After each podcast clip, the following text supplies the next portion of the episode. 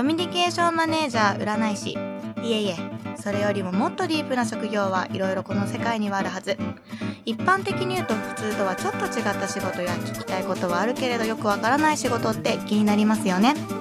そんな職業やもっとディープな職業の方々に一般人の私が気になるあれやこれやをインタビューしていきたいと思います。ということで今回のゲストはなんとラコン婚活アドバイザーの小谷中さんに来ていただきました。ありがとうございます。よろしくお願いいたします。ということでですねまあまず言ってしまうんですけども、はい。トラコンって何ですか？そもそも論何ですか、トラコンって。はい。あ呼ばれといて、それを聞かれちゃうとびっくりしますね。はいすいません。もう全然わかんないんで。はい。えっと、トラコンはですね、はい。えー結婚相談所です。なるほど、はい。今世の中結婚の婚期が遅いと言われてる中、はい需要がありそうなそうですねでもなんでトラコントラコン普通の結婚相談所じゃないんですか、あ、そうなんです。トラコンのトラっていうのはですね、うん親会社の虎の穴から取ってます。うん虎の穴ってご存知ですか？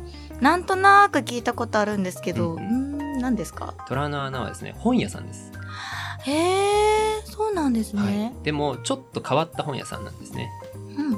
というのは？あ同人って言われるジャンルを扱っていて、はいい、わゆる普通の本屋さんには置いているのは、まあ、商業って言われる本屋さんなんですね。うんうんうん、で、ただまあ同人っていうのは、あの、コミックマーケットとか、うんあのそういった即売会で、まあ、あの、創作活動をしてる人たちが、まあ、そこでしか配れないような、うんあー、なるほど。はい、そういう普通の本屋さんに並ばないような、うんえー本だけを専門に扱ってる、まあ、だけではないんですよね、厳密に言うと。まあ、中心に扱っている、まあ、本屋さんが虎の穴ですね。うーん。え、なるほど。で、そのトラコンという会社ですか、はい結婚相談所相談所。は、はい。なんか普通の人は行けるんですか？あ普通の人も行けるんですけども、はい一応コンセプトがはいオタクに寄り添う結婚相談所っていうのをコンセプます。何ですかその心がほっこりそうな コンセプト。え、オタクが、ああ、なるほど。ちなみに、はい。そのオタクって聞いちゃうと、はい。私の中でうんは、うん。漫画、うんうん。アニメ、うんうん。あとアイドルとか、本当にもう、失礼ながらそのような形になって、毎月いくらかお金を使うみたいな感じの人なんですけど、はい、オタクそれで合ってますか？そういう方たち。そうですね。おおむねアニメや漫画やゲームが好きな人が中心かなと。ただ一応趣味に理解のある方と、まあ、マッチングしようっていうのがコンセプトなのでアニメ漫画ゲームに関わらず、まあ、それこそ、まあ、創作活動であるとか音楽とかスポーツとか何かこう思いを持って、えーまあ、趣味を趣味を趣味をまあやってる方ですよねあ。で結婚と趣味を両立させたいっていう人ですよね。ああ、なるほど、うんなるほど。例えば、はいあの結婚したら、えー漫画は全部捨ててねとかってありますよね。ありますよね私の友達でもそれありました。うそういうのはちょっとかわいそうだから、うんあの趣味の共有まではできなくても、まあ、理解くらいはしてもらえるような、えーパートナー探した方が幸せになれるんじゃないっていうのがコンセプトですね。めちゃめちゃ良くないですかそれ。そうですねえ、。すごいですよね。はいえ、じゃあ、例えば、その、まあ、漫画とかももちろん大事だと思うんで、その自分、先ほどあったスポーツとかで、はい。うんうん。例えばじゃあ、朝早くから行く、うん、サーフィンとか。うんね、うんうんまあ、それがすごい趣味で、うんうん。もう週末は、うんうんもう朝は行くうんっていう方も、その、うんそういうのに理解がある人がいてくれればいいなっていうので、そうですね。はいまあ、なかなかそういう自分の時間を大切にしながら人との結婚生活っていうのは難しいですよね。そうですねうん。なるほど。え、でも実際どうなんですか？その、はい。実際にこう、いらっしゃる方の割合的には女性と男性ってなんか男性の方が多いのかなってイメージあるんですけど、割合的には何割何割ぐらい？えーとですね、結婚相談所は基本的には女性の方が多く来るんですね。え？そうなんです。そうなんですか？ちなみに、婚活アプリや婚活パーティーは男性ばっかりです。やって言いますよね。なんで違うか。なんで違うんですか？やっぱ本気度あ、違う。あ、えーとですね、それは安心感ですね。なるほど。あのー結婚相談所はうん入ってくる人全員に身分の証明をさせてるんですね。なるほど。例えば、お給料、ね年収1000万円ですって、ね。パーティーとかアプリだったら、まあ、口でいくらでも言えるんですけど相談所はちゃんと源泉徴収票とかあ、確定申告書出してもらって嘘つけない。ほううん。住民票とかも出すし、独身証明書なんていう書類も出してもらいますし、すごい。そうなんです。既婚者が不倫で紛れられないようになってる。女性の方これ必見ですね。これはもう。そうなんですよ。なるほど。でそのぐらいハードルが高いので、まあ、女性が多くて男性はなかなかハードル超えないと入らないっていう感じなんですが、うん。トラコンはちょっと常識から少し外れているので、はい。それだけハードル高くしてるのに男性がたくさん来ます。あそうなんですね、はい。えすごい。なんだろう。なんかその私全然わかんないんですけど、はい。男性とかその例えば年収まあ一般的？はいだったらその年収とかうんでこう分けられたりすると思うんですけど、なんか趣味のその時間量とかで分けられたりするんですか、えなんか例えばはい。この人はもうガチでもう趣味が好きすぎるからすごい理解してあげてねみたいな部類に分けられたりとか,、なんかそういうのってあるんですか？なんかヒアリングみたいな。そうですね。初めていらっしゃった方には、うん。まあ、無料カウンセリングを行っているのうでそこで、まあ、いろんなことを聞くんですけども、はい。何が好きかとかどんなジャンルかだけじゃなくて例えばどのぐらい時間を使うのかそうですよね。あとおお金とか。けるのうん。かあとは相手の趣味にどのぐらい理解を持てるかですね。あなるほど。やっぱりうん。自分だけのエゴだけでは、うん。もちろん素敵な人には出会えないからこそ向こうにどれだけ理解が示せるか。そうですね。ではあ。これはですね本当に当社特有かなと思うんですけど、はい。トラコンの、まあ、虎の穴っていうのがさっき同人誌ってお話したと思うんですけど、あれ同人誌って読んだことあります？ないです。同人活動をされている人たちっていうのは、まあ、いわゆるこう青年向けのちょっとエッチなイラストを描いたり漫画を描いてる人も多い。なるほどなるほど。でそういった趣味を持っている人がうん例えば他の結婚相談所に行って自分の趣味は同人活動なんですって言うとなんて言われちゃうと思いますか？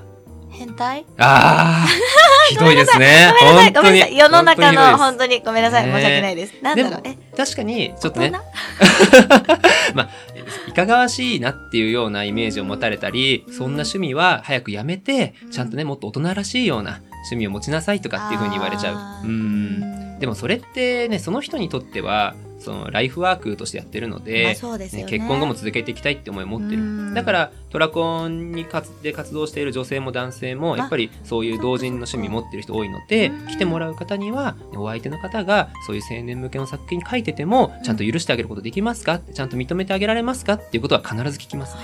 なるほど。え、まあ、変な話、その、うんうん同同人うんうん。だけではなく、うんうん。まあ、いろんな趣味をこう、カウンセリングして聞いたときに、うんうん。もうこれだけは絶対にダメですってもちろん言う方もいらっしゃるんですよね。やっぱりいますね人によっては。ううんん。例えば男性の方でえジャニオタの女性は嫌ですとか、いいじゃないか、ジャニオタだって。ねあと女性の方でなんかロリコンは嫌ですとか。ああ、うん。アイドルに追っかけちゃう人とかっていう。うん。ああ、やっぱりまあそこら辺はどうしても揺るがない、そうです揺るがねない？あれはあるんですね。でもそういう方はやっぱりうちはちょっと向かないと思いますよって素直に言います。そうなんですね。うん。あ、結構、パサッと行くときはあ行くんですか？バサッといきますね。えあの2つあってはい相手の趣味に理解がないっていうことともう一つは自分の趣味を無理やり相手に強要しようとする方は難しいって言ってます。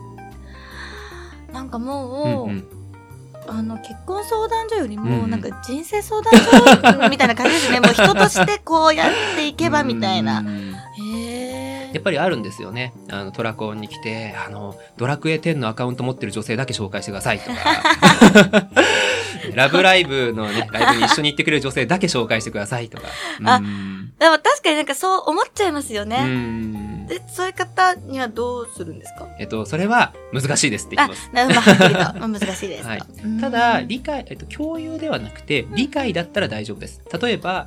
男性がガンダムとかミリタリーとかサバゲーとか好きで、うんじゃあ女性がボーイズラブとかうんジャニーズとかが好きだったりとかしてそれって多分お互いの趣味をまあ共有することって難しい。難しそうですね。でもやっぱりそういったサブカルチャーに何かこううん熱中する気持ちっていうのは根っこの部分はお互いオタクだから尊重できるんじゃない、うんうんうん、そういうようなスタンスに共感してくれる方だけに入ってもらってますね。なるほど。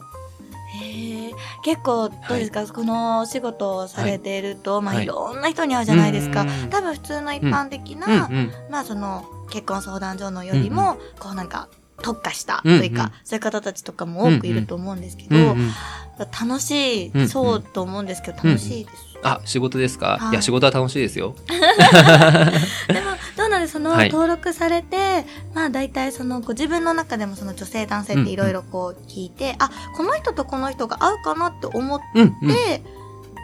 こうマッチングさせマッチング？合わせたりすそうるんですかですね。そうですね。うんあのー紹介を毎月、まあはい女性の方の基本プランだと2名、男性だと3名ですね。うんこんな方どうですかっていうふうにご紹介するようにしてますね。あじゃあ小谷中さんが今まで出会った方々で、うんううんん。いいんじゃないかなって思う人をそうねこう合わせてあげてそうですね。へえうんどうですか？成功率成功は、成功率は、えっ、とですね、一応今トラコンって成婚率がだいたい60%ぐらいって言われてるんですね。す。ごいですね。で、これまあ一応計算の仕方がいろいろあるんで、うんあの、各社によって違うんですけど、はい。一応トラコン、まあ要は結婚相談所に入会したら、はい。辞める時っていうのは2パターンしかないんですよね。結婚して辞めるか、諦めて辞めるか。悲しい、うん、で、そのうちの、まあ結婚して辞めるが60%ぐらいっていう感じなるですね。ほどなるほど、ん。そういうことなんですね。ただ、これって実は何でもない数字で、うん。例えば、あの、40代の男性が20代の女性とだけ会いたいですって言って60%の確率で結婚できるかとか、うん。女性の方が年収1000万円以上の人だけと会いたいですって言って60%で結婚できるかっていうとそうじゃないっていう感じ。ちゃんと我々があなただったら多分このぐらいの範囲の人だったらきっとご紹介できると思いますし結婚できると思いますよって話をしてそれを素直に受け入れてくれる方だとまあ大体そのぐらいの数値になってくるっていうところですね。そうなんですね、はい。なるほど。なんかこう印象深い方々とかっていますか、うんうん。あいますね。お。最近結婚された方なんですけれども、すごい。あのやっぱりどうしても趣味を大切にしてるとは言っても、うん。やっぱり結婚相手なのでスペックっていうのは厳しく見られちゃうんですよね。うん確かにそうですよね。で私のところに相談に来たある男性はうん。30代で年収が300万円ちょっとぐらい。でお。タバコを吸ってて 体重は90キロを超えててでまあなかなかやっぱり難しいわけですよね。ほんすいませんね。ちょっと ちょっと私今想像しただけでも、はい。あーうーんちょっとお友達にもうん あでもね性格はいい人でしたけどね。なるほど、うん、性格はいい人でした。喋ってみたら、うん。で、まあ、結婚したいですっていうことで来たんですけども、やっぱりなかなか今の状況でやっても、たとえお金を払ってもらっても我々価値を提供できないと思うので、もし、えー収入をじゃあ、ね、400万円近くまで上げて、うん。で、タバコをやめて、うん。で、体重をそれこそ80キロぐらいまで 痩せたら、えー成功、結婚できると思います。ちょっと身も蓋もないことを私言ってしまったんですけども。そしたら、それ1年かけて全部やってきたんですよね。本当ですか？本当です。いや、すごいですよ。本当に。見違えるように変わりましたね。えすごいうんで自分結婚したいのであのやっぱり、ね、言ってもらったアドバイスの通りに自分のこと変えますって言って変えてきてそれで婚活始めて私もサポートして先月かなあの成婚大会していきましたね。すごいいですねいやすごいです本当に。はあか。でもやっぱりそういう人たちうんの、うん。なんだろう心を動かすほどうんうん。のやっぱり力をうんうん。持ってるんですよね、そうですね。アドバイザーの皆様は。そうですうね。ん。やっぱりね誰でもね例えば入会してもらうときに入会金ってもらうんですね。うんで正直結婚できそうにない人にも「いやーいけますいけます」と「頑張れば何でもいけますよ」って言っていい気持ちにさせれば少なくとも入会金だけは入ってくることもあるわけじゃないですか。入ってきますね。でもそれって誠実な商売じゃないなって思っていて、ううん。ん。我々はやっぱり入会金じゃなくて成婚していった時にあのありがとうございましたって言ってその成功報酬で成婚料っていうのを払ってもらってるんですけどあそうなんですね。婚料でちゃんと売り上げを立てる会社にならないといけないねっていうことをもう常日頃からみんなで言ってるのでへー嘘はもう絶対つかないようにしていますね。あそうなんですね、はい。なんかそのトラコンさんは、はい、今、まあ、大体でいいんですけど何年ぐらいの会社になるんですか？えーっとですね創業したのが2017年の2月なので、はい。今2年と半年過ぎて、まあ、もうすぐ3年感じですね。えなのになんか皆さんにそういったきちんとした教育っていうか、い。うんそういう思いっていうのはちゃんと伝わってるんですね。あ。そうですね。そこに共感してくる人だけに入社してもらってます、そうなんですね、はい。うん。入社ってことははい。普通に2020年度の4月の募集とかもかけてたんですか、えっ、と新卒では取っていないのでやっぱり中東のですね。方で、うん。なるほどな、まあ、いろいろな経験とかをきちんとされてる方で。うーん。やっぱりどうしてもあのカウンセラー一人語りが見れる会員さんの人数って限界があるので,、うんでね。会員さんの人数が増えてきたらやっぱりカウンセラーも増やさないといけないので。そうですよね。うん。確かに。えーでもなんかそんなそういう思いそ教育とかがすごいちゃんとなってるトラコンさんって、やっぱりその安心すごくできると思うんですけど、うんうん。なんかこう、まあ多分今、うんうん。私なんかも今絶賛婚活中ではあるんですけど。そうなんですか。そうなんですよ。あ。でも何もしたくないんですよ。何もしたくない。っていうのも、はい。多分私、全然連絡もあんまり取れない、うん。メール部署、LINE 部署っていうんですか、うん。とかだうし、んなんかそうなると、なかなかそのアプリとか最近あったりとか、うんまああと結婚、その相談所ってなるのはやっぱり昔からあるので、きっとすごく安心はすると思うんですけど、んどうしてもちょっとなんか、うんうん。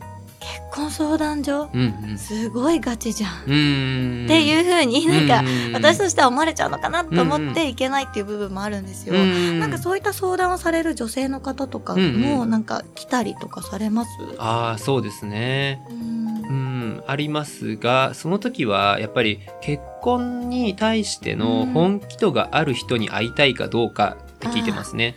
なるほど。あのアプリとかパーティーは、あのすごくカジュアルに参加できますし、うんあと、ね。ねすごくこうペアーズさんとかも含めて、うん。あの最近はねもう誰でも大学生でも使ってるみたいなですよね。なってるんですけど、うん。そこにじゃあいる異性っていうのは、うん。結婚への本気度どのぐらいあるかですよね。本当に1年以内に結婚したいって気持ちあるのかとか。確かに。うん、結婚する気ない男性と5年ぐらい付き合って振られちゃったら悲惨ですよ。一方で結婚相談所、まあ、我々トラコンは日本結婚相談所連盟っていうところのルームルールにのっとってやってるんですけど、えー基本的にねあの初めて会ってからうん3ヶ月以内にプロポーズする気持ちのある人しかいないです。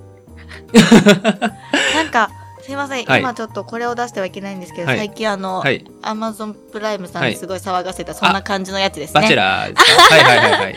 バチェラーみたいな感じでもう、3ヶ月以内には絶対に見つけるんだそうですね。っていうお互いも女性も男性もそういう思いじゃないと、はい。なるほどじゃあそのそうですね。本気度うんもきちんと確かめる、そうですね。うん。だからやっぱり相談所で活動するってなったら、例えば土曜日や日曜日はお見合いとかデートたくさんするので、うん、なるほど。土曜日のお昼お見合い、夕方お見合い、あ土曜日の夜は先週お見合いした人とデート。それを日曜日もやる。このぐらいやる気ないと無理ですね。すごい。私ダメだ。私多分小谷中さんにも帰った方がいいですって言われそう。えー、そう。でもやっぱ皆さんそこまではい。やっぱそうですよね。ね。そこまで本気でいかないと、うん。相手にも失礼ですしそうですね。やっぱりまあその、まあ、私からするとそのアドバイザーの小谷中さんとか皆さんも時間を割いていただいてるのに、やっぱり一生懸命アドバイスしても本気度が足りなければそうですね。そうですよね。うん。実るものも実らないですもんね。すごい美人だったりすごいイケメンでも、うんやっぱりやる気がないと、うん。やっぱ結婚できないですね。あそれは本当に思います。あえでもどうですか？最近のこう日本の結婚事情、うんトラコンん。さんから見て。どうですか、日本の結婚事情、そうですね。うん、でも、あの、なんだろうな、昔と比べて、その婚活アプリとかパーティーが、まあ、それこそちょっと前だと、うん。出会い系サイトとかって言われて、うん。まあ、ネガティブなイメージが強かったのが、最近はね、もう、その、まあ、ポジティブとまでは言えないかもしれないですけど、割とカジュアルな。そうですね、うん。うん。婚活っていう言葉自体がカジュアルなワードになってきているので、確うに、ん、以前よりはハードルも下がってきていいなとは思いますね。ううん。ん。そうなんですね。えーでもやっぱり世の中やっぱその晩婚化？うん、うっていうんですか、やっぱ男性の方も先ほどおっしゃったようにその、うん。顔がいいからといって、うんやっぱりその年収があるからといって、うんそのやる気次第ってあるんですけど、まあそのまあトラ本当にごめんなさい。これも私も最初に謝るんですけど、うんうん。やっぱりトラコンっていうとやっぱり趣味に没頭する方うんうんうんうん。が多いので、やっぱりそのやっぱり年収の部分で求めてくるのはやっぱり違う、年収の部分で求めてくる。あ、収入の高い人を探したいってことですか？あ、なるほど。えっと、そういったところに関しては、やっぱり、うちのコンセプトをやっぱ最初に説明するようにしてますね。例えば、えっと、トラコンは、えーお金持ちの男性と会える結婚相談所 ではないんですよね。なるほどね、若い女の子がたくさんいる相談所でもないんですよね。なるほどあくまでも、あの趣味に理解のあるパートナーを探すための相談所ですね。あーだからそこをやっぱり第一にしているのでうん、やっぱりあの年齢とか収入に関しては平均値くらいでなるほど会っていってくださいねと。例えば30代だったらまあ400万円台ぐらい。ほどあー40代だったらまあそうですね、500、まあできたら600くらい欲しいところですけど、そのぐらいで、年齢の幅もはい自分の年度の年齢。例えば今年で、えー30歳になります。はいって人だったら、えー30歳のプラスマイナス5歳。この中では、やっぱりなるべく我々も探していって、人柄として愛想の人を紹介していくので、例えば絶対年下じゃないと嫌だみたいな男性とかいるじゃないですか。そこは、できたら上も含めて、趣味の理解っていうところを大あの一番の優先にしてやってってくださいねって言ってますね。なるほど、うん。今そのご年齢の話が出たんですけど、はい。ドラコンさんって、はい。まあざっくりでいいんですけど、大体その何歳ぐらいの層が一番多かったりするんですか、うんはえっ、とですね、女性は30代の前半、男性は30代の後半ですね。結構こう若い方たちが多いんですね、なんかもうちょっとそうですね。40とかいくのかなと思ったら、うんうん結。構もう30前半後半でね。あでもそうなるとその時期にやっぱりこううんうん本気で考える方たちがうんいらっしゃるんですね。そうですね。やっぱりそれなりに、なんて言うんでしょうね。お金もかかりますしう、んあと結婚への本気度がまあ高い人が多いので、20代だと、まあいるんですけれども、うん、まあやっぱり30代の方が、うん、より焦ってきてくれるって感じですよね。やっぱり やっぱり皆さん焦っていかれてます？あ、そうですね。うん。そうなんですね。はい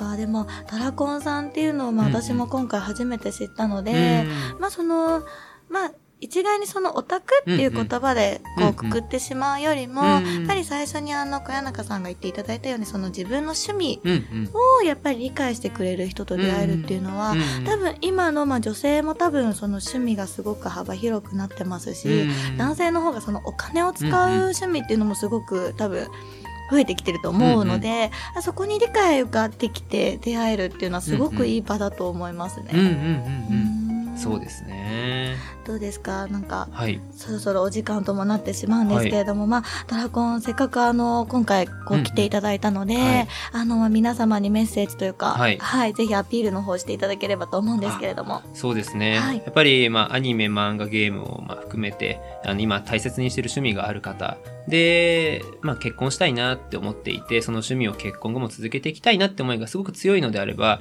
まあ、ぜひですね、一度当社にお越しいただいて、無料カウンセリングでいろいろお話聞かせてもらえたらいいかなと。思います。で、えっと、アドバイザーがですね、まあ、いろいろうちはいまして、あの、はいみんないろんな趣味を持ってるんですけども、それホームページ見るとですね、あの、スタッフ紹介のところから、それぞれどんな趣味持ってるかっていうのがわかるようになってます。あちなみに小谷中さんはどんな趣味持ってるんですか、私はやっぱりまあアニメ、漫画、ゲームがすごく好きですね。あそうなんですね。うん。なるほど。で特にまあ漫画が好きで、うん、いろいろ読んだりとかしてます。で、普段は実はカウンセラーの指名ってできないことになってるんですね。あそうなんまあ、ですね。その時その時でいる人間が対応することになってしまうので、で、ただ実はあの、キャンペーンコードってほどではないんですけども、はい11月11日って何の日か知ってますか？ポッキーの日ポ。ッキーの日。あれ、1が4つ並んでる日ですよね。うんこれ、独身の日って言うんですよね。え、絶対嫌。絶対。そっか、夫婦の日は、夫婦の1が11月22ですね。はあ、そうです。いい夫婦の日。なので、えっと、独身の日から夫婦の日までの間に、えーお問い合わせいただいた方は、えっと、好きなカウンセラー指名できるっていうですね、あの、キャンペーン今やってます。確か山中さんにしよう。なので、まあ、あの、今日お話聞いてもらって、まあ、私とお話したいってことであれば、私指名してもらってもいいですし、あの、ホームページ見てもらって、あ、このカウンセラーとだ、アドバイザーとだったら、うん、趣味合いそうだなって人がいたら、その人指名してもらってもいいですし、はい。あの、多分楽しくお話できると思うのうんで、ぜひ気軽に遊びに来てもらえたらなと思います。ありがとうございます。今日お越しいただいた、えー、アドバイザーの小谷中さん、とてもすごく見た目もですね、誠実そうで、まあ、笑顔もすごく素敵でありが。とうございます。はい。で、まあ、喋ってる時もきちんと私の目を見ていただいて、あの、おしゃべりしていただけるので、やはりこの人にだったら自分のパートナーのことを預けてもいいかな、この人が働いてる会社だったら安心していけるかなっていうのはすごくこの短時間だったんですけど、私も思うことができました。ですので皆さんも、まあちょっと結婚に踏み出そうかなって思ってる人、趣味のことで悩んでる人、全部多分受け止めてもらえると思いますので、ぜひぜひドラコンの方に行かれてみてはどうでしょうか。はい、ということで今日はありがとうございましたあ。りがとうございました。はい、では今後の小谷中さんのご活躍を祈って、それでは皆様でお手を拝借、よーということでありがとうございました。ありがとうございました。